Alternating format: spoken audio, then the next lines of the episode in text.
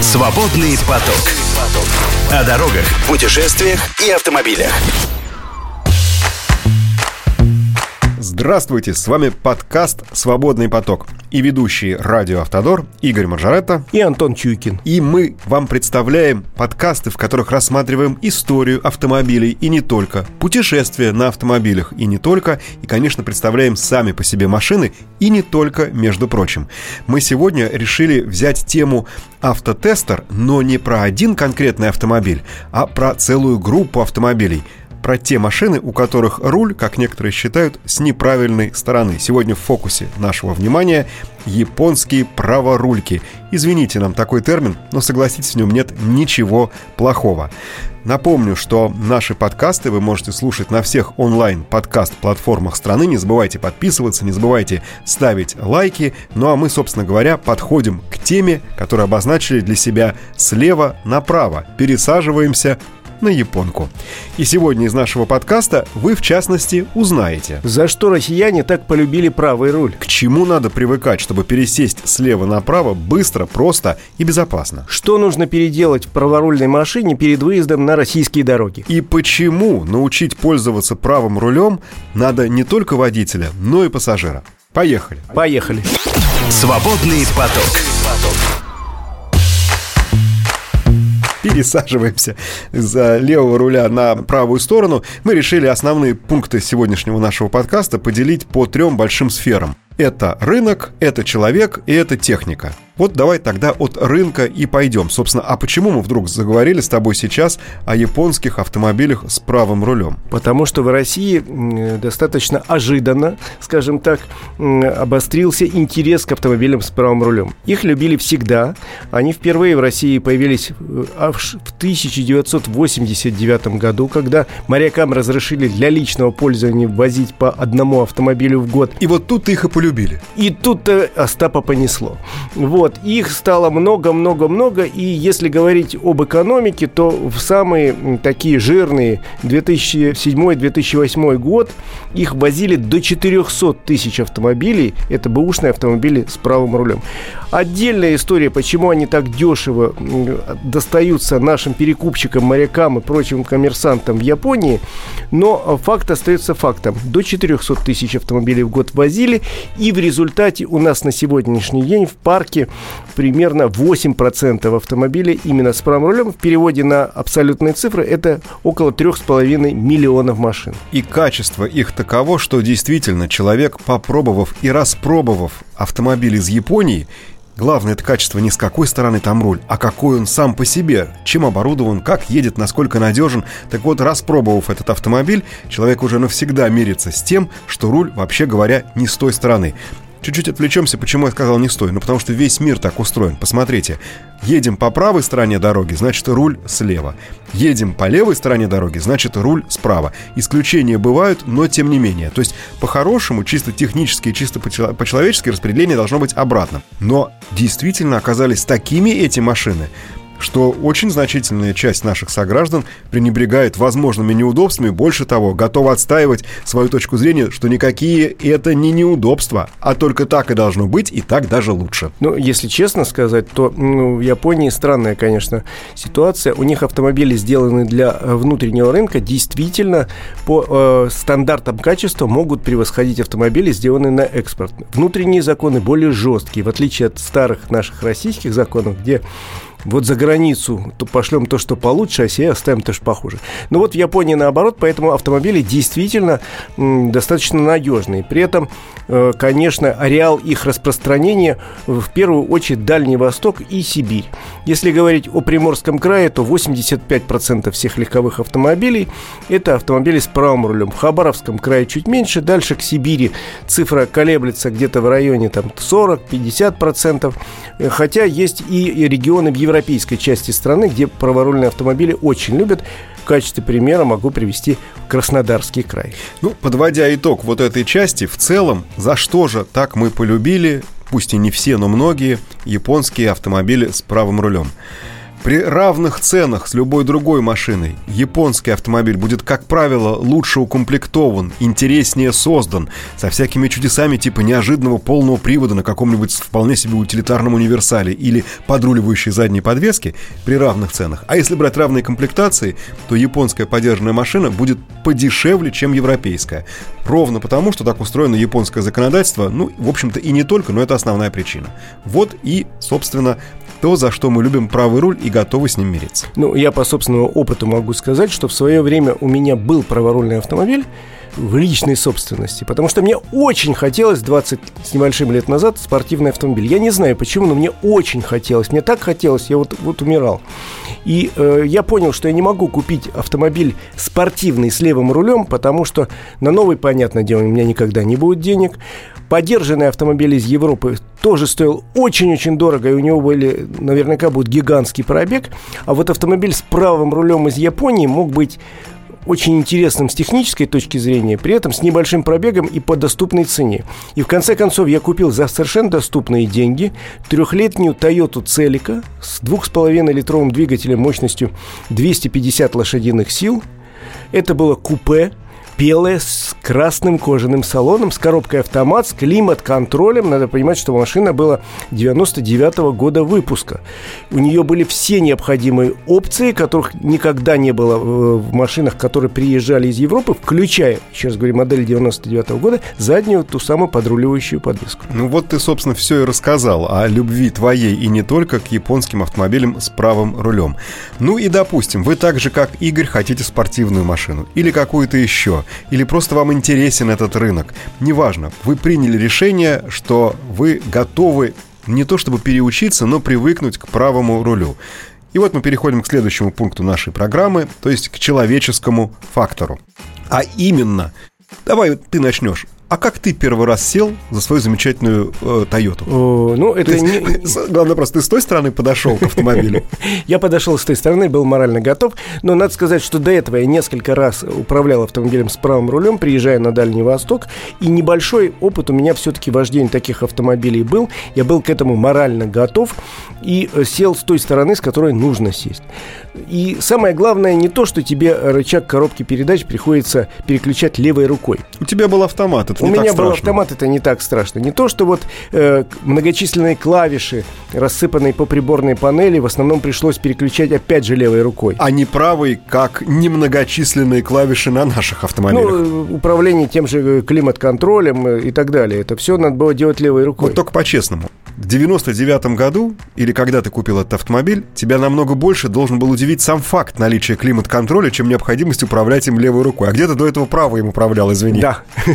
Согласен. Это да. Хотя, э, что такое кондиционер, я уже знал, ну, но тут можно было выставить не просто температуру повы... похолоднее, потеплее, а еще с конкретными градусами. Да, задать уже, и больше вот. ничего не трогать, да. Ну и э, самое главное, к чему привыкаешь довольно долго, несколько часов или несколько дней, кому как, это, собственно, подрулевые переключатели, которые расположены ровно в противоположном направлении, чем на автомобиле с левым рулем. То есть вот эти вот рычажки, они зеркальные. Да, У вас справа, но ближе к окну получаются поворотники, а слева, соответственно, дворники, ну такой при общепринятой схеме. Да, и ты первое время совершенно однозначно вместо того, чтобы включить поворотник, включаешь дворники и наоборот. Это стандартное, потому что я не так давно специально проехал несколько э, сотен километров на автомобиле с правым рулем. Была такая у меня возможность. Это было в Иркутске.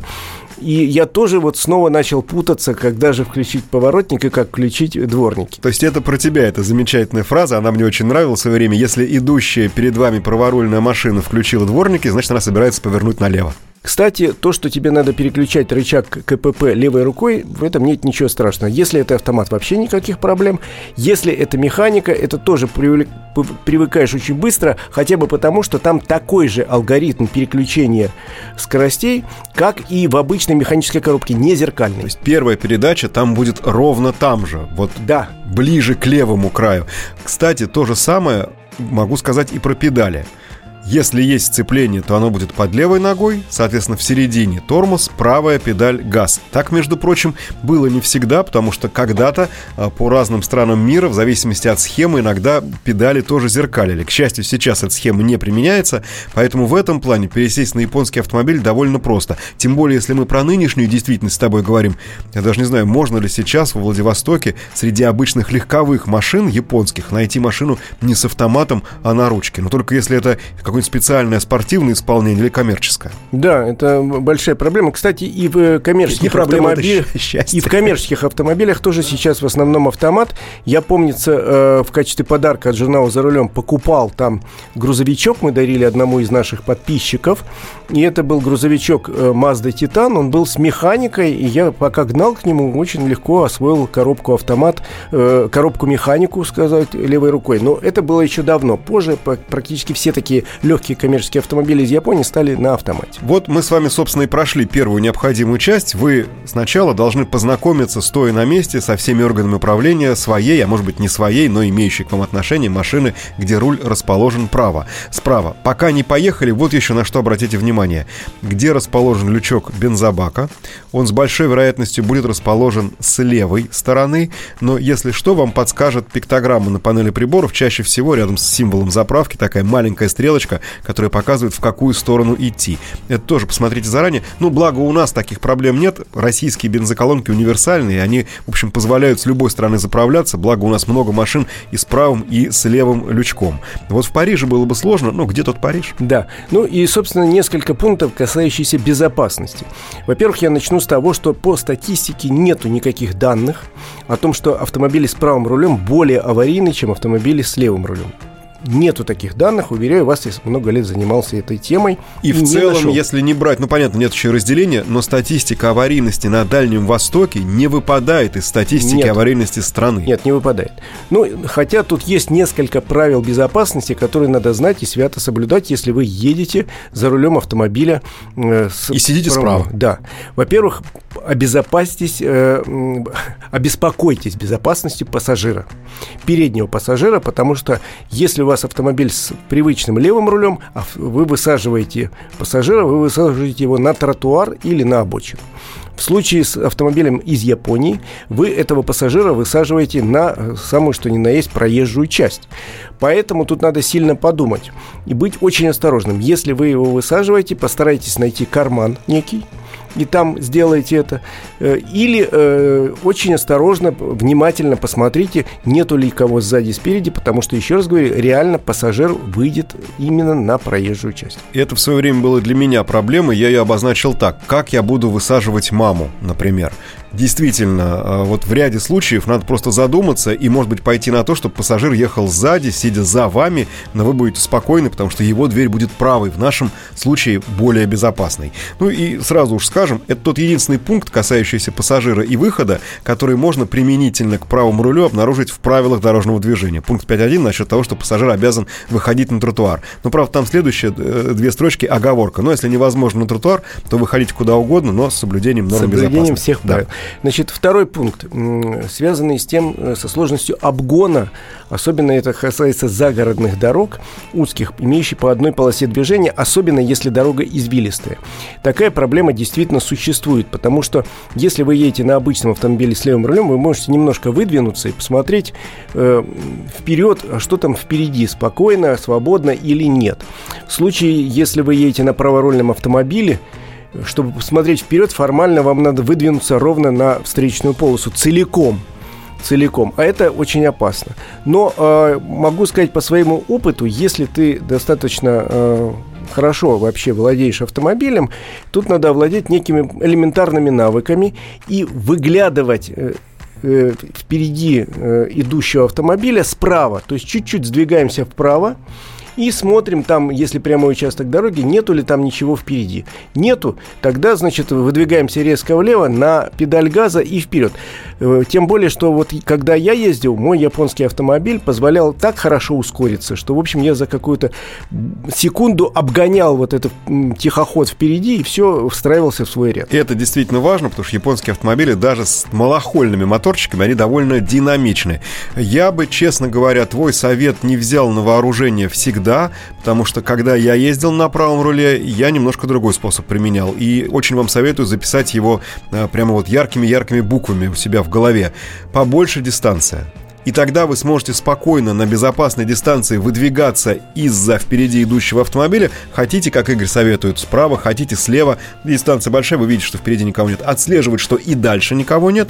Ну а потом используйте весь тот табун лошадей, который у вас есть. Если повезет, их будет 250, как у Игоря Маржарета. И тогда вы быстренько стрельнете вперед, обгоните безопасно и встроитесь в свою полосу. В свое время существовали достаточно смешные устройства, такие системы перископических зеркал, которые uh, предлагалось установить на капот, потом, э, значит, э, они в итоге э, через внутреннее салонное зеркало вам транслировали картинку. Ну, честно говоря, это слишком громоздко и слишком сложно, да и потом слишком много возможных сторонних помех. Тряска, вибрация, что-то еще. В общем, ни камера, которая смотрит вперед, транслирует картинку вам, допустим, на монитор внутри автомобиля, ни эти зеркала не являются гарантией.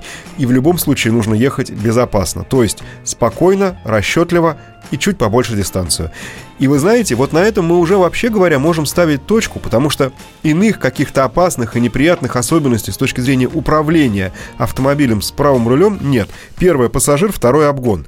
По сути, все остальное либо не отличается, либо отчасти даже удобнее. Я просто хочу напомнить, что когда в СССР разрабатывали машину, знаешь для кого? Для почтальонов. Руль с какой стороны поставили? Да. Ну, там надо было изымать почту непосредственно из ящика. Есть еще одно проблемное место. Если вы эксплуатируете автомобиль в европейской части России, э, на Дальнем Востоке эта проблема решена.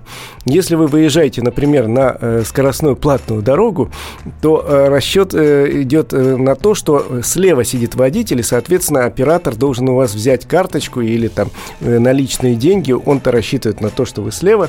Но э, то же самое касается там каких-то автоматических систем езда, например, на территории аэропорта или на платную какую-то парковку, если она закрытая. Да, э, в европейской части России все рассчитано на автомобиль с левым рулем.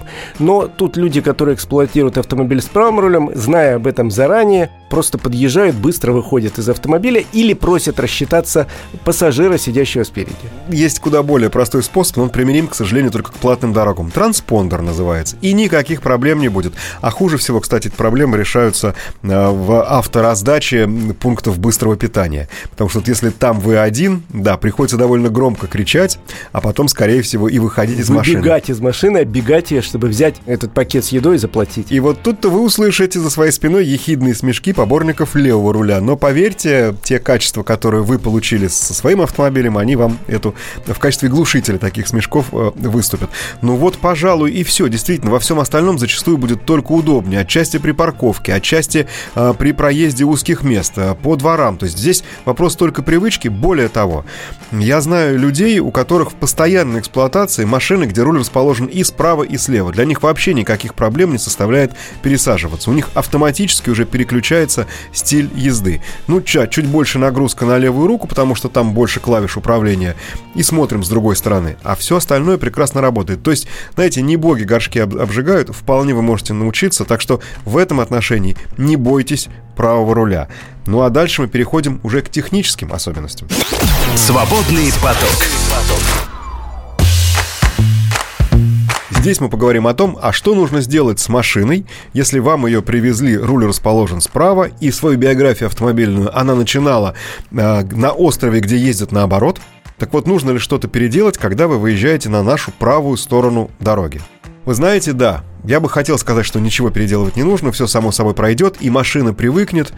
А, нет, а, к сожалению, так не проходит, но благо переделками этими занимаются уже столько лет фирмы и на Дальнем Востоке, и в Подмосковье, и в Краснодарском крае, и где только это не делают, что все сейчас это уже отлажено, даже несмотря на возможные нынешние проблемы там с экспортом или с чем-то еще. Речь о свете. Свет у японских автомобилей родной, не совсем правильный. Он больше светит, у него дальний пучок ближнего света больше светит на левую сторону, на их обочину, таким образом на нашу встречку. Нужно, что называется, отзеркалить. Если фары современные, как и сама машина, нет ничего проще. Диодные фары просто имеют зашитую в программе функцию, где-то в глубинах меню вы можете переключиться с левой на правую сторону дороги и больше не делать ничего. Тут будет проще всего только разыскать этот пункт меню. Ну, сначала меню надо, конечно, переключить на английский язык. Если фары более старой конструкции, машина постарше, в варианте галогенок самый простой способ, знаешь какой? Повернуть лампочку. Вот там лампочки сами по себе, вот эти вот, допустим, H4, они э, с такими тремя лапками. Вот эти лапки укорачивают, лампочку поворачивают, разворачивая экраном, а он там внутри лампочки, в другую сторону, и получают нормальный, хороший европейский свет. Но если этого нет, то действительно есть компании, которые возьмутся переделать вам вашу фару или переустановить на фару от европейского аналога. Чаще всего у японской машины такой аналог будет иметься. Здесь, в общем, тоже ничего сложного, вопрос только затрат. Но люди переделывают в том числе и самостоятельно, даже с фарами сложными, со шторками. Э, они вмешиваются в конструкцию, вырезают что-то такое из консервных банок. И эти шторки выправляют, но получают действительно вполне нормальный пучок. Увы, не все фирмы делают это автомобильной штатной конструкции, поэтому где-то приходится действительно чуть не ножницами работать. Но, например, компания Opel а она же Воксхолл в Англии, да. в свое время ставила фары, прямо на которых был рычажок. То есть нужно было внутрь фары залезть, ну почти внутрь, щелкнуть рычажком, и у тебя автоматически поток переключался, шторка вставала в нужное положение. Ну, сейчас это делается несколько проще, поскольку вы, э, вывоз из Японии старых автомобилей нерентабельный, возят автомобили 5-7-летние, 3-7-летние, скажем даже так, то там, как правило, это можно сделать за счет перемены в программе. Ну, я уже об этом тем сказал, более, просто что, найти этот пункт. Тем более, что сейчас нельзя автомобиль поставить на учет, везенный из-за рубежа, если он не получил свидетельство безопасности колесно-транспортного средства. Такое свидетельство выдают во многих лабораториях, их в стране довольно много, особенно на Дальнем Востоке, и там же вам отрегулируют фары, иначе это самое свидетельство получить нельзя. Ну, переделают. Все-таки простой регулировкой здесь, как правило, не удается добиться. Но да, это все решается и, и как самостоятельно, так и с помощью специализированных услу, услужливых пунктов сервиса. Ну, и теперь давай мы должны успеть рассказать про еще один пункт, который касается света, который, к счастью, решен. Что ты себе покупал для заднего номерного знака? Э, я покупал систему, э, такую рамку с, перепо... с переходниками, поскольку наш стандартный номер не помещался вот в это углубление ни спереди, ни сзади на бамперах автомобиля. Поэтому э, были специальные переходники, специальная рамка с лампочками, вот надо было подсоединять. Сейчас делать это уже совершенно не нужно, поскольку у нас давно уже принят иной новый стандарт, который который позволит изготовить номер не только вот привычной такой вытянутой прямоугольной формы, а более близкой квадратной. Поэтому вы можете заказать номер любой практически формы, и он точно подойдет по размеру э, установочного места японского автомобиля. Красиво там поместится и будет вполне нормально смотреться. Да вот, пожалуй, и все. К счастью, во всем остальном, с точки зрения техники, японские автомобили не нуждаются в какой-то адаптации. Хотя где-то они нежные, ой, наше топливо. Вы знаете, опыт Дальнего Востока показывает, что ничего они не боятся. И вы не бойтесь, если решились пересаживаться с левого руля на правый, вспомните нашу программу, и пусть она будет вам таким определенным путеводителем. А нам время сказать вам до свидания. Это был подкаст «Свободный поток» и ведущие радио «Автодор» Игорь Маржаретта и Антон Чуйкин. Всем счастливо, до встречи в наших подкастах, в наших эфирах и на наших трассах. «Свободный поток». Слушайте наши подкасты на Яндекс Музыке, Apple Podcast, Castbox, Spotify и на других платформах.